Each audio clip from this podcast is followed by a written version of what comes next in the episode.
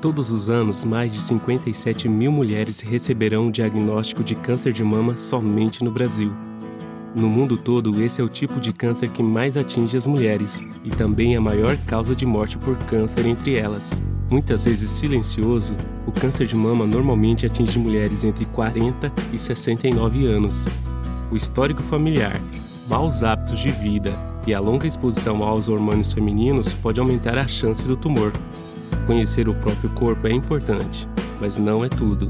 Somente a mamografia pode detectar o câncer em estágio inicial. O câncer de mama pode atingir todos nós, talvez não diretamente, mas estima-se que uma a cada 12 mulheres terão um tumor nas mamas até os 90 anos. São mães, avós, irmãs, amigas, companheiras. Todos levamos no peito uma mulher especial essa luta também é sua. Abrace as mulheres da sua vida.